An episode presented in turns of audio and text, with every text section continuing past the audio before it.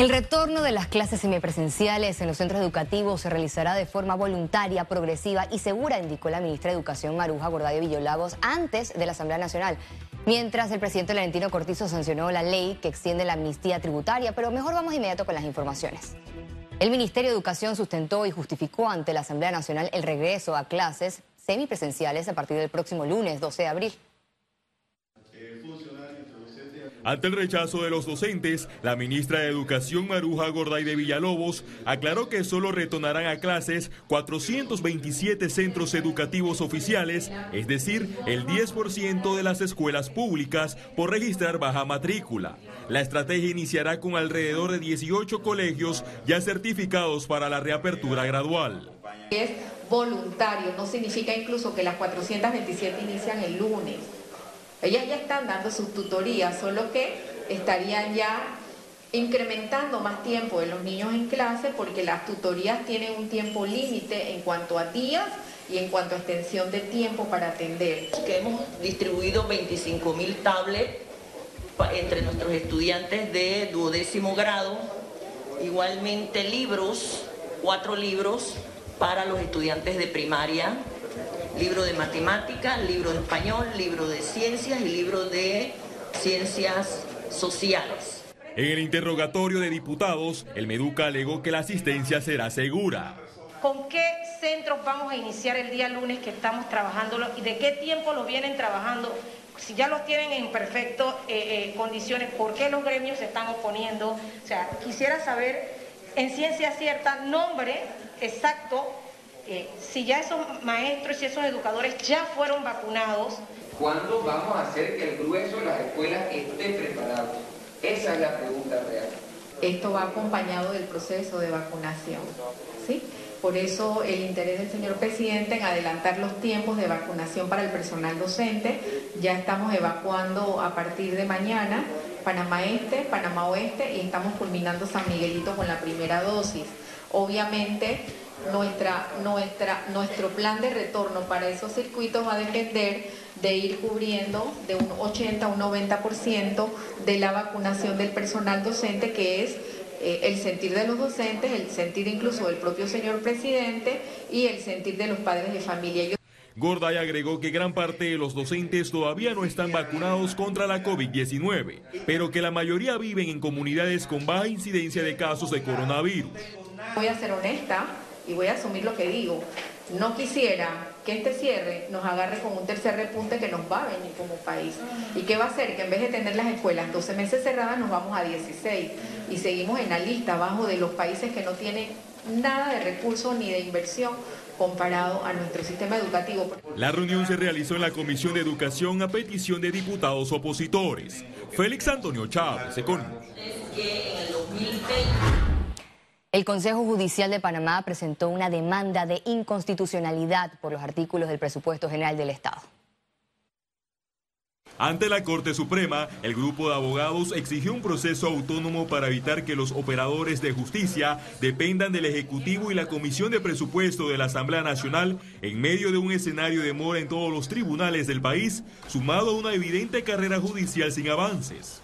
Para administrar justicia se requiere de la autonomía financiera.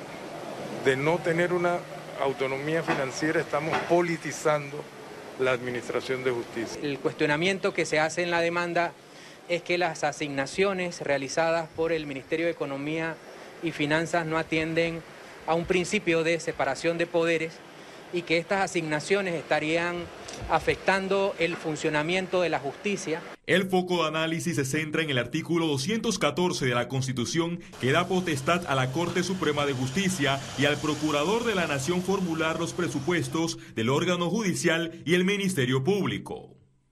Eso no es lo que se hace. Lo que se hace es que efectivamente eh, los administradores de justicia presentan un presupuesto según sus necesidades y el Ejecutivo sugiere cuánto le va a designar. eso es abiertamente contrario al espíritu de lo que establece el artículo 214 de la Constitución. En este momento en el que la justicia se encuentra cuestionada duramente en torno a su propio funcionamiento, no hay otra ruta que establecer cuál es el alcance de los mecanismos que nos saquen del estancamiento en el que vive la justicia y eso es hablar primero del presupuesto. En el presupuesto de 2021, el órgano judicial sufrió un recorte de 96.7 millones de dólares tras una recomendación del Ejecutivo por 182.2 millones de dólares. Félix Antonio Chávez, Econius. El ministro de Salud aseguró que los mecanismos de detección de la variante brasileña del COVID-19 están funcionando. Queremos, queremos recalcar que cada persona que, sea procedente de América del Sur es notificada en el país de embarque sobre las disposiciones establecidas en Panamá y que además todos deben firmar un consentimiento informado de las normas vigentes en nuestro país. No obstante, el MINSA como entidad rectora y velando por el bien de todos, también queremos recomendarle a la población panameña que evite viajar a los países de Sudamérica. 97% de los casos de COVID-19 en Panamá se recuperaron exitosamente, uno de los porcentajes más altos a nivel mundial. Veamos en detalle las cifras del MINSA. 356.913 casos acumulados de COVID-19. 357 sumaron nuevos contagios por coronavirus. 471 pacientes se encuentran hospitalizados, 69 en cuidados intensivos y 402 en sala. En cuanto a los pacientes recuperados clínicamente, tenemos un reporte de 346.153. Panamá sumó un total de 6.146 fallecidos, de los cuales 7 se registraron en las últimas 24 horas. Este martes continúa la jornada de vacunación en el distrito de San Miguelito. Ya son más de 18 mil personas vacunadas. Las autoridades de salud de la región de San Miguelito invitaron a la población a verificar su día y hora de vacunación en la plataforma vacunas.panamasolidario.gov.pa. En este circuito serán vacunados 2.553 docentes. El día de ayer eh, que se inició la segunda dosis de vacunación a los adultos mayores, eh, a los docentes y a las pacientes embarazadas, eh, se llegaron a vacunar 18.553 en total en las 19 escuelas, de, los cuales alrededor de 50, de 40 a 50 eran embarazadas y 16 mil eran adultos mayores que recibieron su segunda dosis. La verdad que el día de ayer fue un día que hubo bastante afluencia de, todas las personas que acudieron a, a, vacunarse, pero muy importante, a pesar de que tengan su segunda dosis, no podemos bajar la guardia, todavía el virus está con nosotros, tenemos que redoblar todos estos esfuerzos, seguir con la mascarilla, el distanciamiento físico y el lavado de manos. En otras informaciones, la ministra de Relaciones Exteriores de Panamá, Erika Moines, sostuvo una reunión telefónica con Anthony Blinken, secretario de Estado de los Estados Unidos. Durante este primer contacto entre cancilleres, se revisaron temas de interés común en torno a la situación política de la región, la representación del continente en los foros multilaterales y la emigración irregular. Los diputados que integran la Comisión de Gobierno aprobaron presentar a la consideración del Pleno de la Asamblea Nacional a los 14 aspirantes a defensor del pueblo. Todos cumplieron con los requisitos básicos que aquí se, interpusieron como parte del reglamento y, de la resolución de la, de la comisión. Me parece que cada uno dio un matiz y una exposición muy importante sobre lo que a juicio de ello debe ser la Defensoría del Pueblo. Economía. El presidente Laurentino Cortizo sancionó hoy la ley 208 que extiende la amnistía tributaria general para el pago de impuestos como medida de alivio a los contribuyentes afectados por la pandemia. Con esta iniciativa, los contribuyentes tendrán hasta el 31 de agosto del 2021 para realizar pagos o suscribir arreglos de pago de obligaciones no cumplidas hasta el 31 de enero del 2021. Panamá registra un aumento en el desempleo, un 8.5% de los contratos reactivados fueron terminados. El Ministerio de Trabajo y Desarrollo Laboral reportó que 12.011 trabajadores fueron desvinculados de las empresas tras ser reactivados. Dentro de estos 12.011 trabajadores no son trabajadores que han sido desvinculados.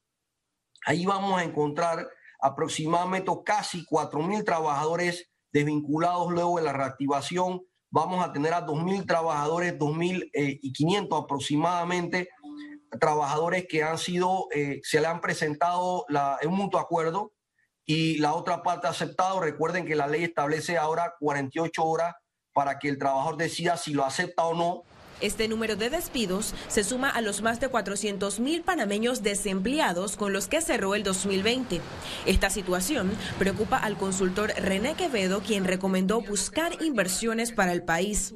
Necesitamos aproximadamente 10 mil millones de dólares de inversión en la economía de inyección a la economía para comenzar a ver eh, eh, una recuperación sostenida. Para combatir el aumento del desempleo, el Ministerio de Trabajo lanzó la semana pasada el programa digital Eje de Empleabilidad Comunitaria para reactivar y generar empleos en el país. Ciara Morris, Econews. La nueva Junta Directiva 2021-2022 de la Cámara de Comercio, Industrias y Agricultura de Panamá tomará posesión a finales de abril. Se comprometieron a presentar y evaluar iniciativas para la reactivación del país. El primer paso, en efecto, es el fortalecimiento de la, unidad del sector empresarial para poder hacer una evaluación de las distintas necesidades que tienen la empresa privada a través de los distintos gremios y también poder analizar las iniciativas que en conjunto podamos llegar a consensos y presentárselo al gobierno. La Asociación Panameña de Hoteles pidió a sus agremiados no prestar sus instalaciones para cuarentenas obligadas a los turistas. En un comunicado, el gremio hotelero solicitó dejar sin efecto el decreto ejecutivo 260 que establece restricciones para ingresar a Panamá a personas provenientes de Sudamérica. Los dueños de hoteles manifestaron que son entidades de alojamiento, no de retención ni detención. Además, urge que las instalaciones hoteleras utilizadas como hospitales sean solo para pacientes COVID-19 positivos y no para cuarentenas obligadas a turistas con pruebas negativas. El gobierno elevó autoridad a Pro Panamá. Esta institución deberá atraer inversiones al país y promover exportaciones panameñas. Digamos que antes llegaba el Ministerio de Comercio y si era eh, un tema que tenía que ver con digamos, el Ministerio de Economía y Finanzas, eh, el, enlace no era, no era tan fácil, para, para, decirlo así, se tomaba más tiempo. Si estamos en una junta directiva, también con el Ministerio de la Presidencia, que es por definición el coordinador de todo el gabinete, hace mucho más sencillo el trámite para los inversionistas. A través de esta autoridad eh, nos da ese impulso para concretizar también esos contratos eh, con los exportadores panameños. El Ministerio de Desarrollo Agropecuario pagará 38 dólares por quintal a los productores de cebolla de coclea afectados por la crecida del río Grande. El ministro Augusto Valderrama visitó la zona afectada e informó a los productores que la institución comprará las cebollas que puedan rescatar para uso en el programa Panamá Solidario. Esta decisión reducirá las pérdidas de los productores hay mucha cebolla que se puede salvar. Y si es cierto que no tiene la calidad exigida premium por los, las cadenas de, abastecimiento principales, si es una cebolla que tiene cualidades eh, sanas y se puede consumir. Así que acordamos comprar esa producción inmediatamente al día siguiente a, los productores afectados para el programa Panamá Solidario. Ya desde el día de hoy están entregándonos al regreso, internacionales. Ya venimos, quédese con nosotros.